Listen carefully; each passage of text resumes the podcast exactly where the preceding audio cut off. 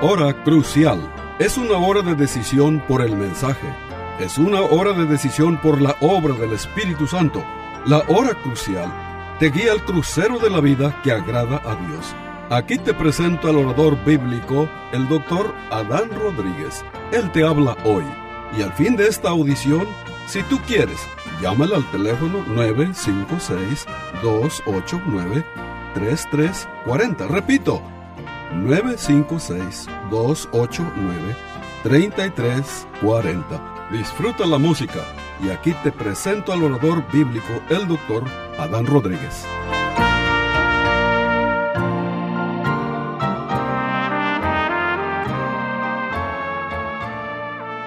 ¿Qué tal, querido radio oyente? Bienvenido a una nueva edición de su programa La Hora Crucial. Seguimos con el espíritu navideño y el mensaje de hoy lo hemos titulado Buenas nuevas de gran gozo.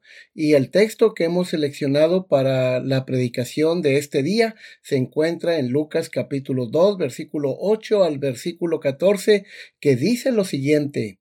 Había pastores en la misma región que velaban y guardaban las vigilias de la noche sobre su rebaño. Y he aquí, se les presentó un ángel del Señor, y la gloria del Señor lo rodeó de resplandor, y tuvieron gran temor. Pero el ángel les dijo, no temáis, porque he aquí os doy nuevas de gran gozo, que será para todo el pueblo, que os ha nacido hoy en la ciudad de David un Salvador que es Cristo el Señor. Esto os servirá de señal. Hallaréis al niño envuelto en pañales, acostado en un pesebre, y repentinamente apareció con el ángel una multitud de las huestes celestiales que alababan a Dios y decían, Gloria a Dios en las alturas y en la tierra paz, buena voluntad para con los hombres. Estimado oyente, la historia de la Navidad es maravillosa y es gloriosa. La historia de Navidad salió del corazón y la mente de Dios. El plan de Dios para resolver la redención del hombre al fin había llegado comenzó cuando él puso a su hijo en el vientre de la Virgen María. Luego Dios eligió darle este mensaje del nacimiento de Jesucristo a humildes pastores. A los pastores, no a los sacerdotes y gobernantes. Dio este mensaje a los pastores, no a los escribas y fariseos. Se le apareció un ángel que proclamaba, Os ha nacido hoy un Salvador, que es Cristo el Señor. Las palabras de Santiago capítulo 2, versículo 5, estimado oyente, vienen a mi mente. Dice el eh, eh, Santiago, dice estas palabras, ¿no ha elegido Dios a los pobres de este mundo para que sean ricos en fe y herederos del reino que ha prometido a los que le aman? Estimado oyente, Dios frecuentemente visita a los humildes y rechaza a los, a los orgullosos, aquellos que el mundo considera débiles y necios, a menudo son llamados por Dios. Esto se ve en la historia de los pastores. Ahora, estimado oyente, le animo para que este abra su Biblia y siga nuestro mensaje. Mire, en primer lugar, la primer gran verdad que queremos destacar en este momento es la siguiente. Número uno, vea usted, las buenas noticias fueron dadas por un ángel del cielo que aprendió su teología en el trono de Dios. Noten ustedes el contenido de esta noticia del ángel, versículo 10 y el versículo 11. Pero el ángel les dijo, no temáis, porque aquí os doy nuevas de gran gozo, que será para todo el pueblo que os ha nacido hoy en la ciudad de David un Salvador, que es Cristo, el Señor. Estimado oyente, la oscuridad espiritual que había cubierto la tierra durante cuatro mil años estaba a punto de desaparecer. El camino del perdón y la paz con Dios estaba a punto de abrirse a toda la humanidad. La cabeza de Satanás estaba a punto de ser herida de muerte. La libertad estaba a punto de ser proclamada a los cautivos y los ciegos espirituales recibirían vista de parte del Mesías. La poderosa verdad estaba a punto de ser proclamada de que Dios podía ser justo y sin embargo, por amor de Cristo, justificar a los impíos. Note, estimado oyente, que fueron ángeles los que alabaron a Dios por primera vez cuando nació nuestro Salvador, el Señor Jesucristo. Versículo 13 y 14. Y repentinamente apareció con el ángel una multitud de las huestes celestiales que alababan a Dios y decían, Gloria a Dios en las alturas y en la tierra paz, buena voluntad para con los hombres. Estimado oyente, eran ángeles los que entonaron estas alabanzas. Eran ángeles, no hombres. Ángeles que nunca habían pecado y que no necesitan de un Salvador. El primer eh, himno al honor de Dios manifestado en carne fue cantado por una multitud de ángeles. Este hecho está lleno de profundas lecciones espirituales para cada uno de nosotros. Este nos muestra los buenos servidores que son los ángeles. Todo lo que hace su Señor celestial les agrada y les interesa.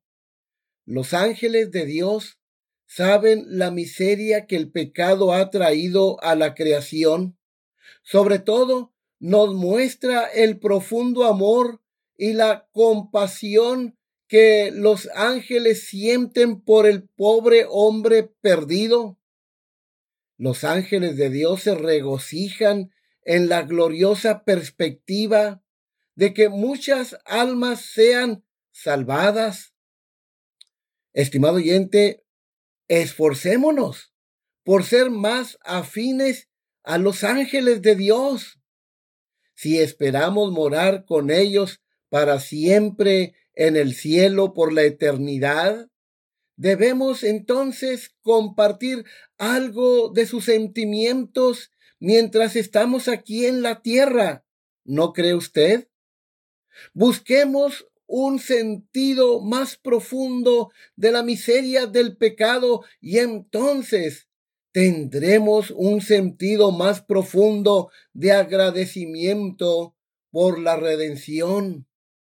Note usted, estimado oyente, en segundo lugar, el contenido de este himno que entonaron estos ángeles de Dios en el momento del nacimiento de Cristo.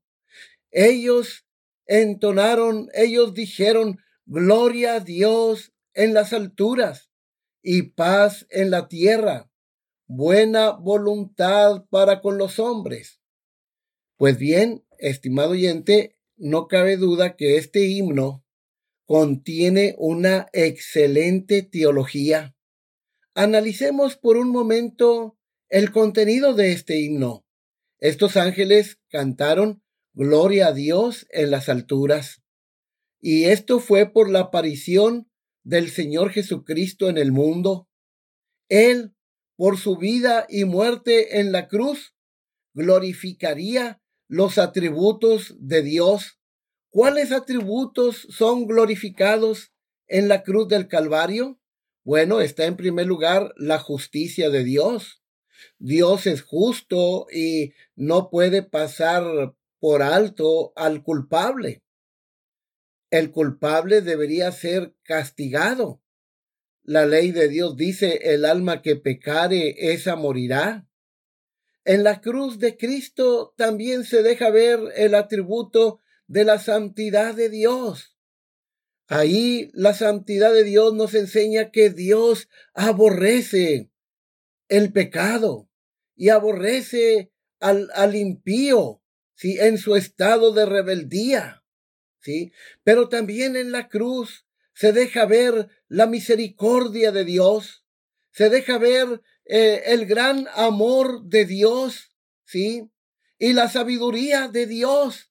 Pues ¿quién se iba a imaginar que a través de la muerte de un inocente que no tenía pecado, este, se iba a obtener la redención del pueblo de Dios? Ahí se deja ver la sabiduría de Dios, ¿sí? Ahora, estos atributos en la cruz fueron glorificados. Los ángeles cantan gloria a Dios en las alturas. Ahora, noten ustedes este, la segunda frase de este canto, paz en la tierra. Ahora ha venido a la tierra la paz de Dios, esa paz que sobrepasa todo entendimiento, la paz perfecta entre un Dios santo y el hombre pecador. Oh, estimado oyente, qué verdad tan maravillosa. La otra expresión de este canto dice buena voluntad hacia los hombres. Es decir, ha llegado el momento en que la bondad y la buena voluntad de Dios para con el hombre, para con el hombre culpable, se den a conocer plenamente. Yo creo que aquí hay una lección para el pueblo cristiano el día de hoy que se ha descarriado en tantas cosas. Pero una de las cosas en que el pueblo de Dios está descarriado el día de hoy es en cuanto a la adoración. Mucho de la adoración contemporánea es una falsificación, porque los servicios el día de hoy en la mayoría de las iglesias, no en todas, pero en muchas iglesias, se ha vuelto antropocéntrico, es decir, un culto donde el hombre es el centro del servicio. Pero aquí vemos por este pasaje y muchos otros más en la Biblia que la verdadera adoración es teocéntrica. Dios es el centro. La predicación de su palabra es el centro, ¿sí? Y lamentablemente hoy en día, este, en vez de que se predique un buen mensaje basado en las sagradas escrituras, tenemos a, en vez de predicadores motivadores que solo dan un masaje a la gente, pero no le dan el consejo de Dios. Ahora vea usted, estimado oyente, la respuesta de los pastores al mensaje angelical. Noten ustedes la manera en que estos pastores respondieron al mensaje de Dios, al mensaje angelical.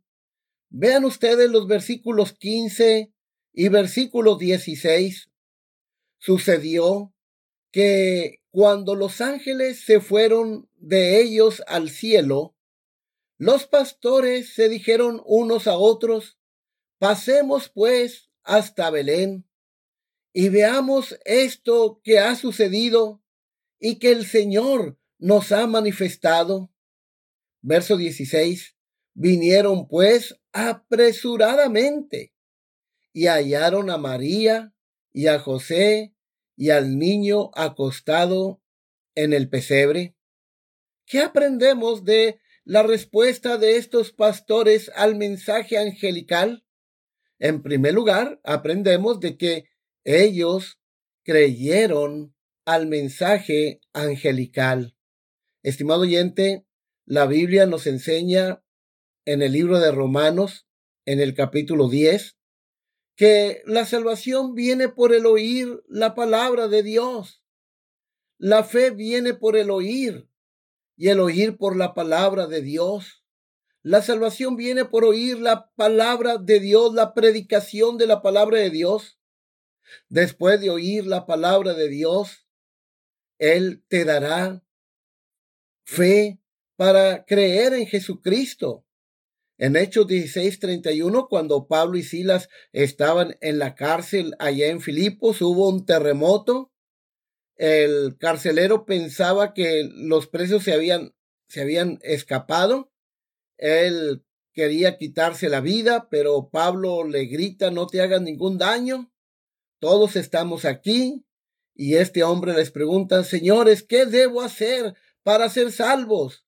Y Hechos 16:31 tenemos la respuesta. Ellos le dijeron, cree en el Señor Jesucristo y serás salvo tú y tu casa.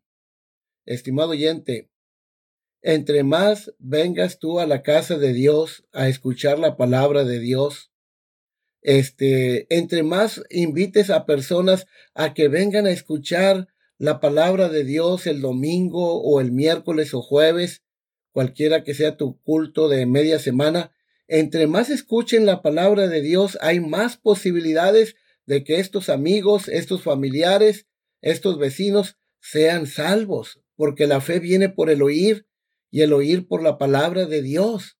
Pero para ser salvos necesitamos arrepentirnos de ese estilo de vida pecaminoso y creer en Jesucristo en Juan capítulo 20, versículo 31, ahí tenemos la tesis de este evangelio y ahí encontramos el corazón de este evangelio, el texto clave, ¿sí?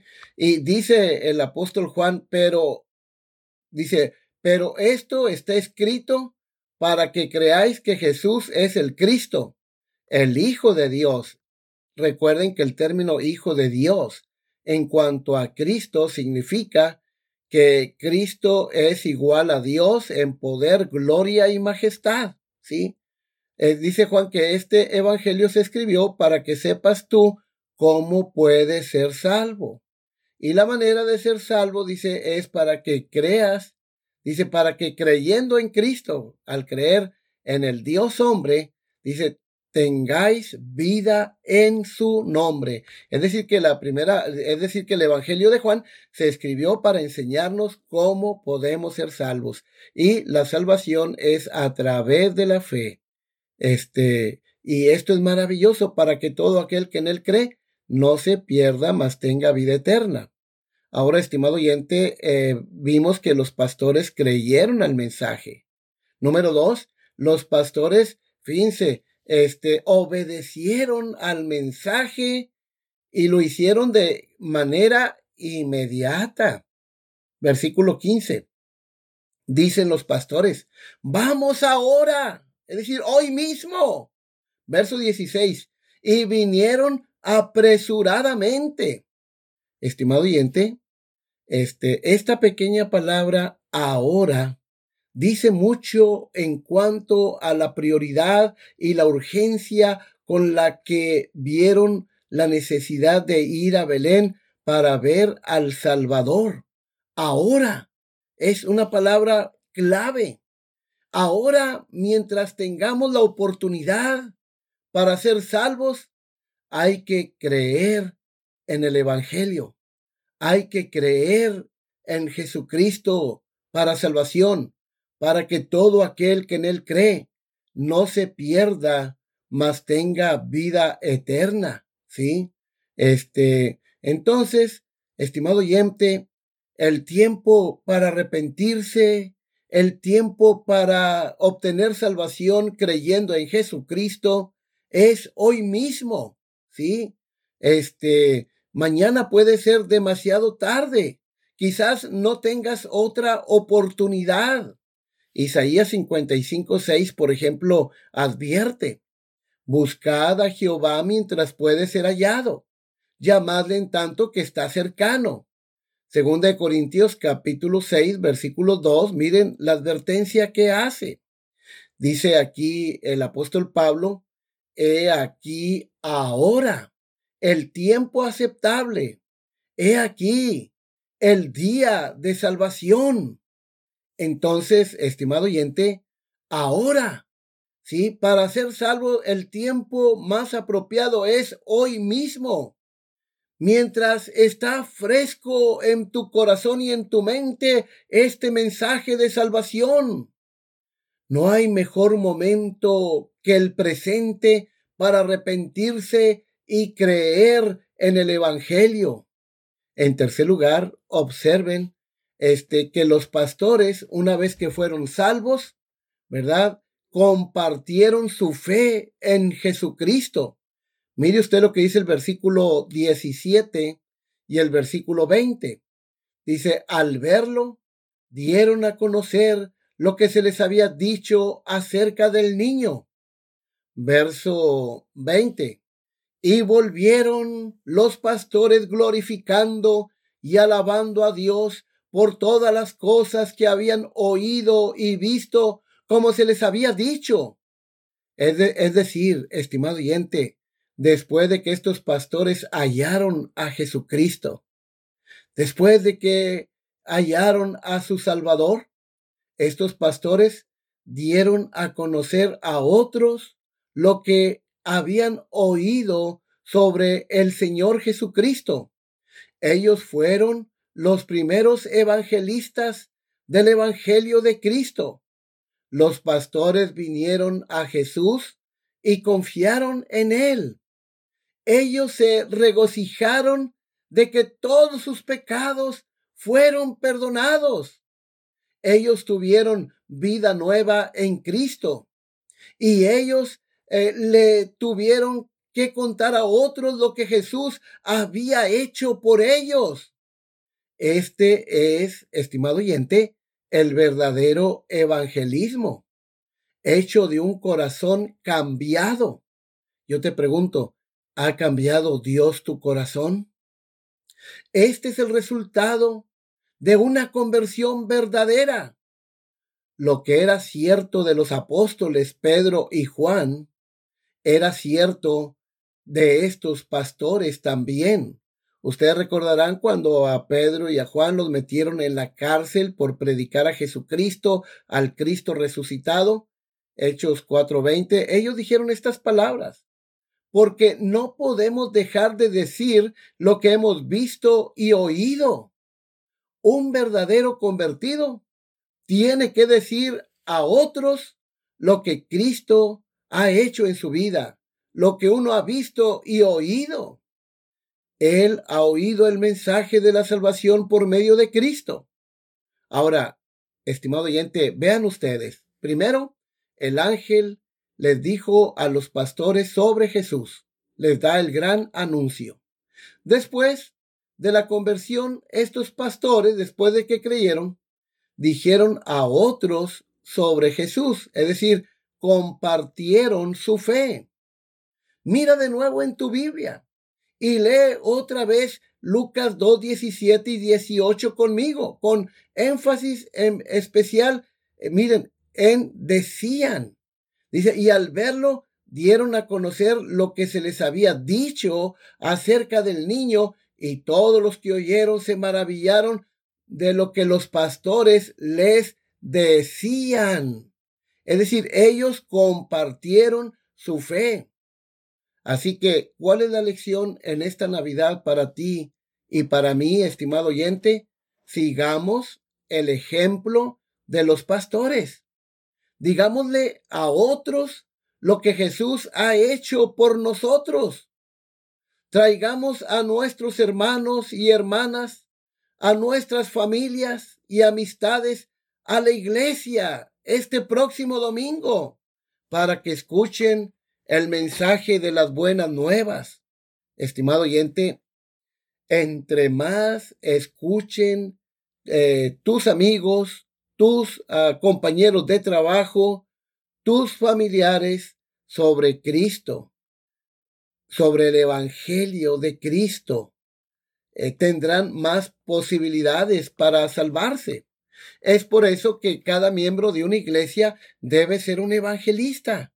Si Dios ha cambiado tu vida, si Dios te ha dado un nuevo corazón, si Dios ha hecho en ti el milagro del nuevo nacimiento, entonces, consecuentemente, tú no puedes dejar de decir lo que Dios ha hecho en ti.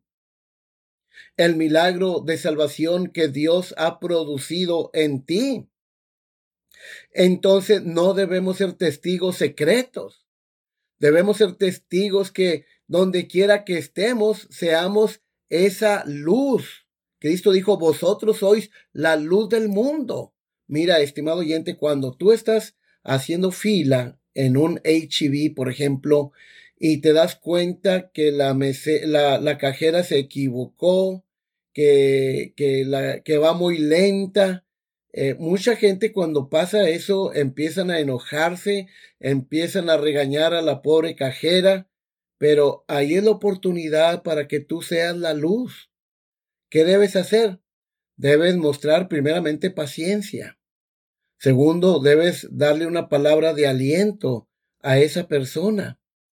Y esa persona se va a dar cuenta que hay algo en ti que no hay en el resto de las personas que están haciendo fila. Debemos ser la luz.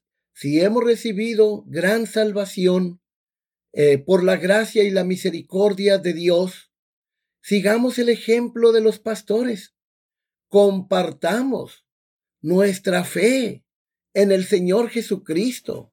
Sí, Sigamos el ejemplo de los ángeles que alaban a Dios con una adoración teocéntrica.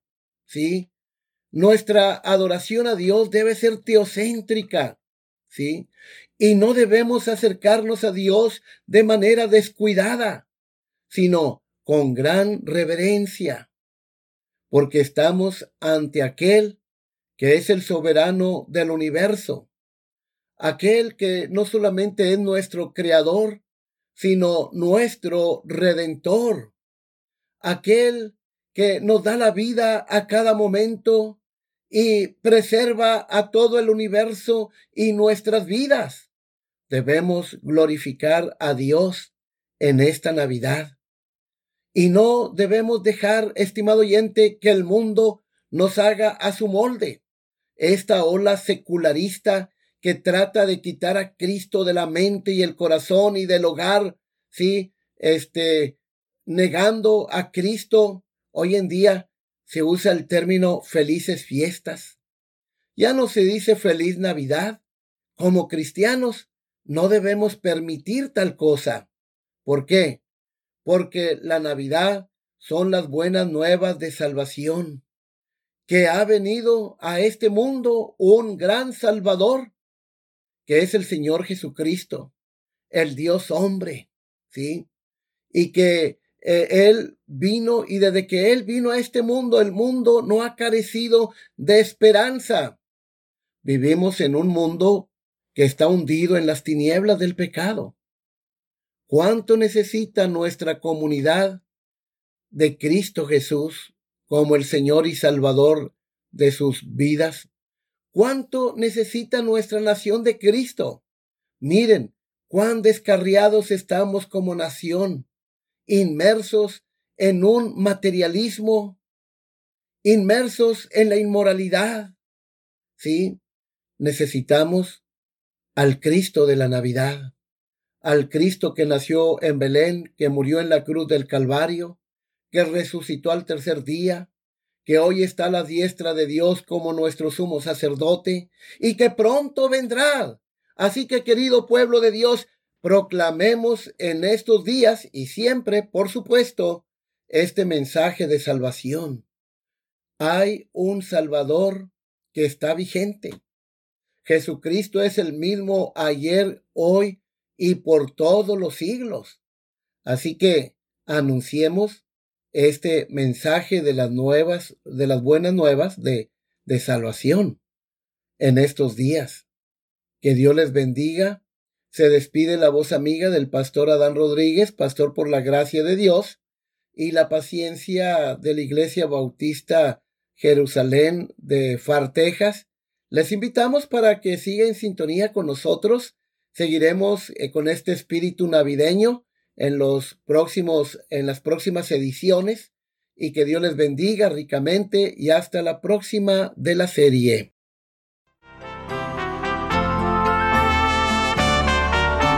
Este fue su programa La Hora Crucial.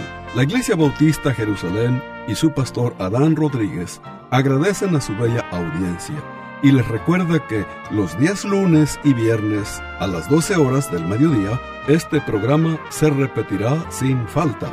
Y si usted vive en la frontera, le invitamos a que asista a nuestro culto de adoración los domingos a las 11 de la mañana.